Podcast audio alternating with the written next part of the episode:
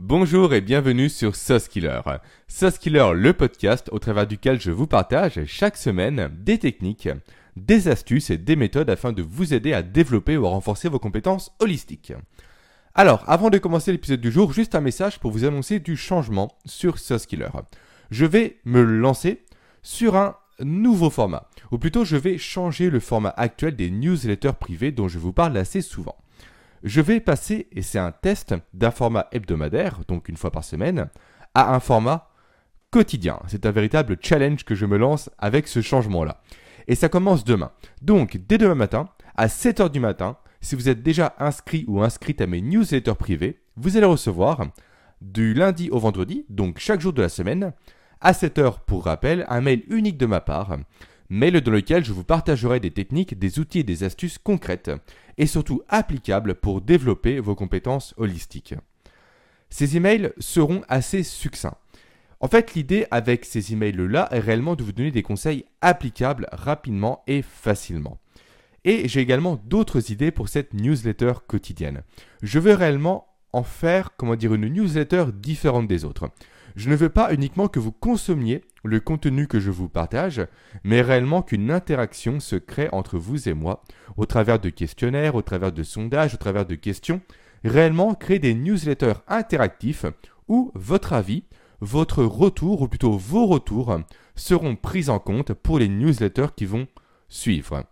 Donc, encore une fois, cela va être un test. J'ai beaucoup d'idées dans la tête à mettre en, pratique, à appliquer, à vous proposer, à vous présenter.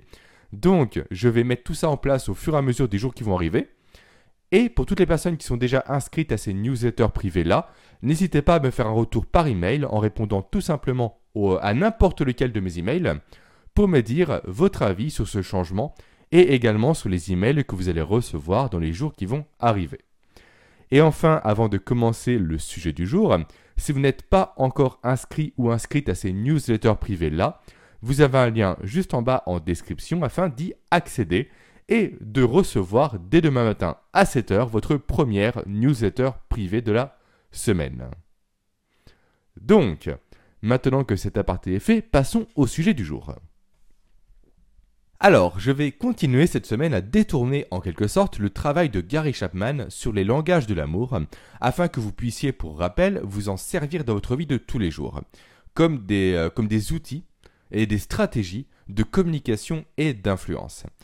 Alors, si vous vous en souvenez bien, au cours des deux derniers podcasts, nous avons vu ensemble comment utiliser le langage de l'amour des paroles valorisantes et comment utiliser le langage de l'amour des moments privilégiés de langage qui s'appuie notamment sur certains besoins psychologiques de base de l'être humain pour fonctionner. Donc, pour rappel, les besoins de reconnaissance, d'appartenance et de considération. Je parle de tout ça dans les deux podcasts précédents. Aujourd'hui, nous allons nous attaquer au troisième langage de l'amour dont parle Gary Chapman, à savoir le langage des cadeaux. Un langage qui est assez délicat à mettre en application. Un langage qui est assez délicat à utiliser. Car pour rappel, les langages de l'amour ont été mis en valeur par Gary Chapman dans le but unique d'aider les couples mariés à faire durer leur relation dans le temps. Moi, j'ai cherché à détourner ces langages-là de leur usage de base pour élargir en quelque sorte leur champ d'application, et non pas uniquement les cantonner au cadre du couple, mais réellement à l'ensemble de vos relations personnelles comme professionnelles.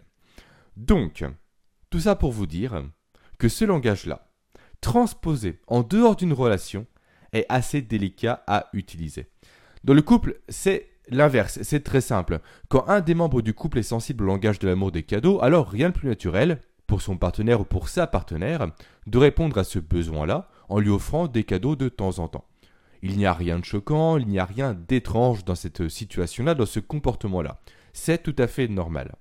Par contre, le hic, le souci, c'est quand on cherche à transposer donc ce langage-là dans la vie de tous les jours, quand on cherche à le transposer à d'autres personnes que la personne qui partage notre quotidien. Car là, tout de suite, c'est beaucoup moins commun comme acte. En effet, on offre beaucoup moins souvent de cadeaux à une personne que l'on côtoie dans sa vie de tous les jours. D'ailleurs, on offre, pour ainsi dire même, jamais de cadeaux aux personnes que l'on côtoie dans son quotidien. Hormis bien sûr pour des contextes particuliers comme Noël, comme pour un anniversaire, mais hormis ces contextes-là, essayez de vous souvenir, de vous rappeler de la dernière fois que vous avez offert un cadeau à un ami, ou encore pire à un collègue, sans raison particulière. Je vous laisse quelques secondes, mais je pense littéralement que vous allez vous creuser la tête, que vous allez devoir vous retourner littéralement le cerveau afin de vous souvenir du moment où vous avez fait ce geste-là à un inconnu en quelque sorte. En tout cas, à une personne qui ne partage pas votre vie de tous les jours. Donc oui, effectivement, certaines personnes de notre entourage, dans votre entourage, dans le mien, sont sensibles au langage de l'amour des cadeaux. C'est certain, c'est indéniable, certaines personnes ont besoin de recevoir des cadeaux pour se sentir aimées, pour se sentir considérées, pour se sentir appréciées, pour voir leur réservoir d'amour se remplir, comme dirait Gary Chapman. Ça, c'est indéniable, c'est comme ça. Mais la question qui se pose alors, c'est comment offrir des cadeaux à ces personnes-là? Comment leur offrir des cadeaux sans que ça soit perçu bizarrement? Comment leur offrir des cadeaux sans que l'autre, la personne qui va recevoir le cadeau, perçoive ce geste comme de la manipulation? Ou encore pire, comme des avances assez mal faites, assez, assez bancales en quelque sorte. Alors, avant de voir ça, avant de vous présenter ça, avant de vous montrer les stratégies que j'ai en quelque sorte élaborées pour euh, contourner un peu ce problème, je vous propose de commencer par voir ensemble ce qu'est un cadeau. Ça peut paraître un peu stupide comme question, comme idée, comme concept, mais pourtant, il est important que je vous précise ce qu'est un cadeau. Ou plutôt que je vous précise ce qu'est un cadeau du regard de la personne qui a pour langage de l'amour et le langage des cadeaux. Car en fait, une personne qui est sensible au langage des cadeaux n'est pas une personne qui va se contenter, façon de parler, des cadeaux qu'elle va recevoir à Noël ou encore à son anniversaire pour être heureuse, pour voir son réservoir d'amour rempli. Pour ces personnes-là, en quelque sorte, les cadeaux faits pour Noël, les cadeaux faits pour les anniversaires, ne sont pas des cadeaux. En fait, les personnes qui sont sensibles au langage des cadeaux ne sont vraiment pas sensibles, à contrario, c'est presque contre-intuitif, aux cadeaux qui sont liés à des événements spécifiques, aux cadeaux qui sont liés à des dates spécifiques, aux cadeaux qui sont en quelque sorte socialement imposés. Elle, elle recherche même le contraire de ces cadeaux socialement imposés, ce qui permet de remplir le réservoir d'amour des personnes qui sont sensibles au langage de l'amour des cadeaux, et donc ce qui va vous permettre, vous, c'est ça le plus important, d'améliorer votre relation avec ces personnes-là et donc d'améliorer votre influence, ce sont les cadeaux faits sans raison particulière. Ce sont les cadeaux qui sont faits sans motif, sans obligation, sans date dans un calendrier pour rappeler que c'est le moment de faire un cadeau à cette personne. Alors la question qu'on pourrait se poser, c'est pourquoi ce sont ces cadeaux-là, donc les cadeaux faits sans raison spécifique, qui fonctionnent et non pas les cadeaux, on va dire, normaux, les cadeaux, on va dire, traditionnels. La raison, elle est simple. En fait, les personnes qui ont ce langage de l'amour-là, le langage des cadeaux, perçoivent les cadeaux comme des marques d'attention, comme des symboles concrets de reconnaissance. Donc, leur offrir un cadeau, à cause d'un événement en particulier, va à l'encontre de ce que symbolise le cadeau pour elles. Pour elles, un cadeau contrainte n'a pas de sincérité, n'a pas d'envergure, il ne véhicule rien, il ne partage, il ne transmet, il ne communique aucun sentiment. Il ne transpose pas ce que vous ressentez. Il ne transpose pas ce que vous présumez de la personne. Et ça, c'est super important, donc je vais le répéter. Ces cadeaux-là, les cadeaux imposés par des événements, ne transposent pas ce que vous présumez de la personne à qui vous offrez le cadeau. Alors que justement, c'est ça que ces personnes-là attendent. Tout comme ça va dévoiler maintenant que j'y pense en quelque sorte la case de laquelle vous avez catalogué en quelque sorte cette personne-là, la personne à qui vous avez offert votre cadeau. Par exemple, vous avez un ami qui est passionné par les beaux vêtements et vous lui offrez comme cadeau pour assouvir son besoin un bon d'achat chez Primark, il va mal le prendre, c'est sûr et certain, son ego va en prendre à cinq coups, croyez-moi. Euh, pareil, autre situation, une de vos collègues est passionnée de cuisine et vous lui offrez le livre La cuisine pour les nuls. Même conséquence, ça va être dramatique, ça va littéralement créer une scission entre vous et elle. Donc, le geste initial que vous avez entrepris, à savoir lui offrir un cadeau pour alimenter son réservoir d'amour, sera complètement loupé, vous serez passé à côté de votre démarche initiale. C'est donc pourquoi en fait le plus important avant de vous transformer en champion du monde euh, ou championne du monde de, de cadeaux, c'est de chercher à bien connaître la personne à qui vous allez faire un cadeau. Il faut que vous sachiez précisément ce que cette personne aime, ce que cette personne n'aime pas. Il faut que vous vous transformiez en détective. Il faut que vous connaissiez parfaitement sa personnalité et ses traits de caractère. Car, encore une fois, il n'y a rien de pire, et j'insiste là-dessus, c'est très important de faire un mauvais cadeau à une personne qui est sensible au langage de l'amour des cadeaux. Donc, réfléchissez bien, réfléchissez bien à votre coup avant de passer à l'action. Si vous cherchez à faire un cadeau à un ou à une amie, analysez ce qu'il ou ce qu'elle a chez elle, ou chez lui, ce dont il ou elle parle souvent, quelle musique il ou elle écoute, quel livre il ou elle lit, quel film il ou elle aime? Et j'en passe. Et si ce n'est pas à un ami ou à une amie que vous souhaitez faire un cadeau, mais cette fois-ci à un collègue ou à une collègue, alors cette fois-ci, bien entendu, vous n'allez pas rentrer chez lui ou chez elle à l'improviste pour scruter ce qu'il y a dans son logement, mais donc, ce que vous allez faire, c'est que vous allez écouter cette personne. Vous allez l'écouter parler de ses week-ends, l'écouter parler de ce qu'elle fait, de ses passions, regarder son bureau, sa décoration, ses cadres, ses objets, sa façon de s'habiller. Analysez bien la personne à qui vous souhaitez faire un cadeau. Tous les indices qui vont vous permettre de situer ce qu'aime cette personne sont à prendre en compte pour trouver le cadeau, ou plutôt les cadeaux, qui vont faire mouche et donc qui vont permettre de remplir le réservoir de l'amour de la personne visée afin d'approfondir votre relation avec cette personne et donc de voir votre influence grandir. Tout ça pour vous dire encore une fois que si vous souhaitez faire des cadeaux au hasard en espérant que ça marche, c'est voué à l'échec. Et d'ailleurs, pour conclure un peu euh, sur euh, cette partie-là sur les cadeaux, avant de passer donc à la, à la mise en application de ce langage-là avec vos amis et vos collègues, je vais vous parler rapidement de la taille des cadeaux, entre guillemets. Je l'ai un peu sous-entendu au début du podcast. Les personnes sensibles au langage de l'amour des cadeaux seront bien plus sensibles à plusieurs petits cadeaux tout au long de l'année, même s'ils sont insignifiants, plutôt qu'à un seul énorme cadeau offert une fois par an. À nouveau, je le répète, je sais, mais c'est très important, il faut réellement que vous encriez cette information-là. Chaque cadeau reçu par une personne qui est sensible au langage de l'amour des cadeaux va remplir le réservoir de l'amour de cette personne-là. Et donc, pour faire une métaphore un peu, un peu bancale, certes, mais qui va vous permettre potentiellement d'y comprendre, ou plutôt d'y voir un peu plus clair.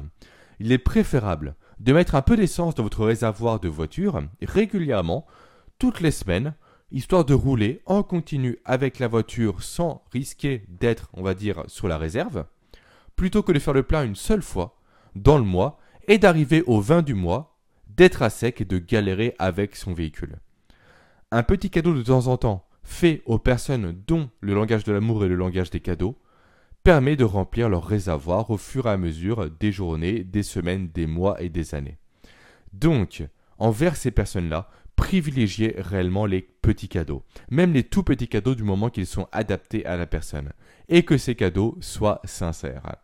Et même, je rajouterais qu'ils soient idéalement uniques.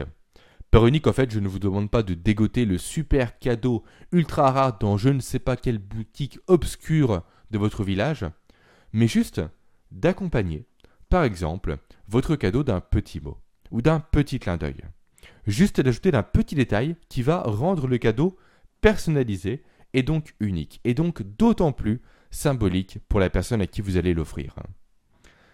Maintenant, on va arriver quasiment à la fin, donc il est temps de s'attaquer un peu au sujet sensible, au sujet épineux, à savoir comment faire un cadeau à un ami ou à un collègue qui est sensible au langage de l'amour des cadeaux, sans que ça soit mal pris ou trop connoté, on va dire en, en termes d'avance un peu bizarre.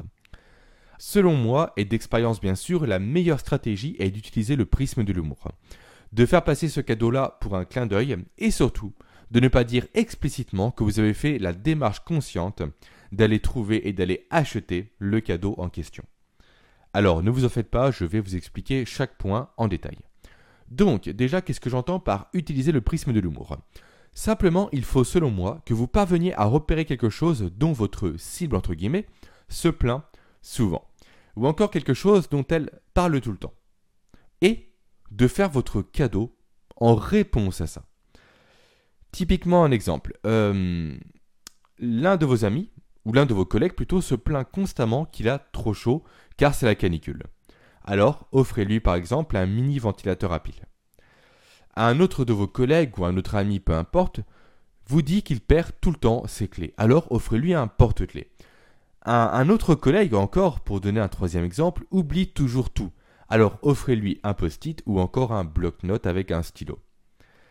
Ces cadeaux-là sont utiles pour les personnes, car elles vont répondre en quelque sorte à leurs problèmes actuels. Un problème de canicule, un problème de perte de clés ou encore un problème d'oubli d'informations. Mais surtout, ce qui est très important, outre le fait que ces cadeaux-là prouvent que vous connaissez bien les personnes, c'est que ces cadeaux sont des clins d'œil. Et ça va donc les faire rire lorsque vous allez les offrir. Donc, à partir de là, du moment que le phénomène, on va dire, de rire est enclenché, il n'y aura pas de connotation ou d'interprétation possible. À la fois pas de connotation et d'interprétation possible de leur part, mais également de la part des personnes qui vous entourent. Au contraire, c'est même l'inverse qui va se produire. Tout le monde va trouver le clin d'œil bien trouvé, bien fait et très drôle. Il faut donc, selon moi, encore une fois, c'est ma stratégie, c'est celle que j'ai mis au point, celle que j'ai élaborée, celle que j'ai testée. Il faut donc que, selon moi, vos cadeaux soient empreints d'un trait d'humour et qu'ils correspondent à la personne. Et une fois ces deux critères réunis, ça fera mouche à coup sûr. Ensuite, j'ai également parlé d'un troisième critère. Troisième critère dans lequel je vous ai dit qu'il ne fallait surtout pas que vous disiez consciemment que vous avez fait la démarche de réfléchir au cadeau et surtout la démarche de l'acheter, de faire, on le trajet pour aller acheter ce cadeau en particulier. Alors qu'est-ce que j'entends par là?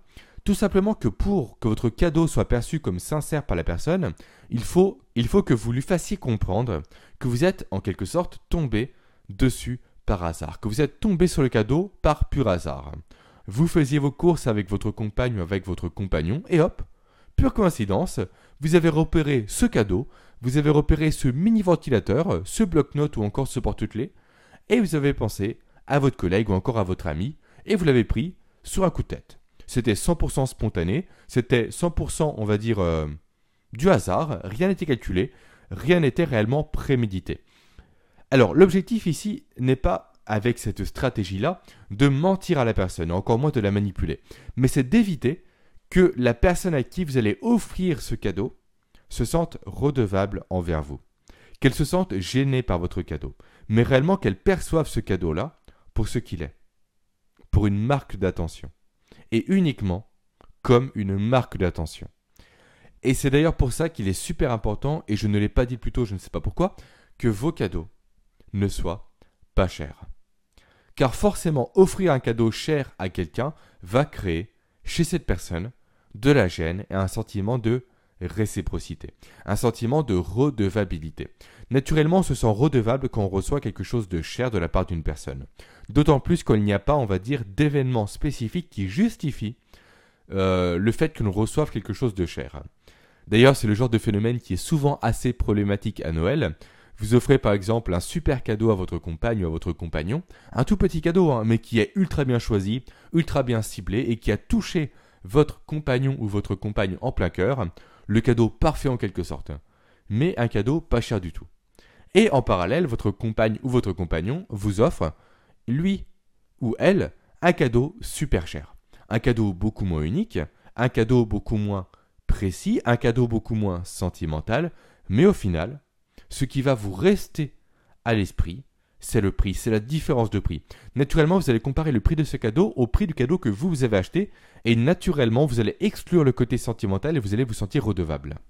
Et là, c'est la même chose qui va se passer si vous offrez un cadeau trop cher à la personne que vous ciblez.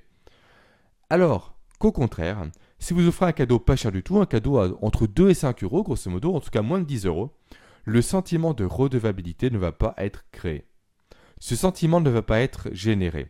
Ce sentiment de réciprocité ne va pas se créer. Et c'est ça que l'on va chercher à éviter à tout prix.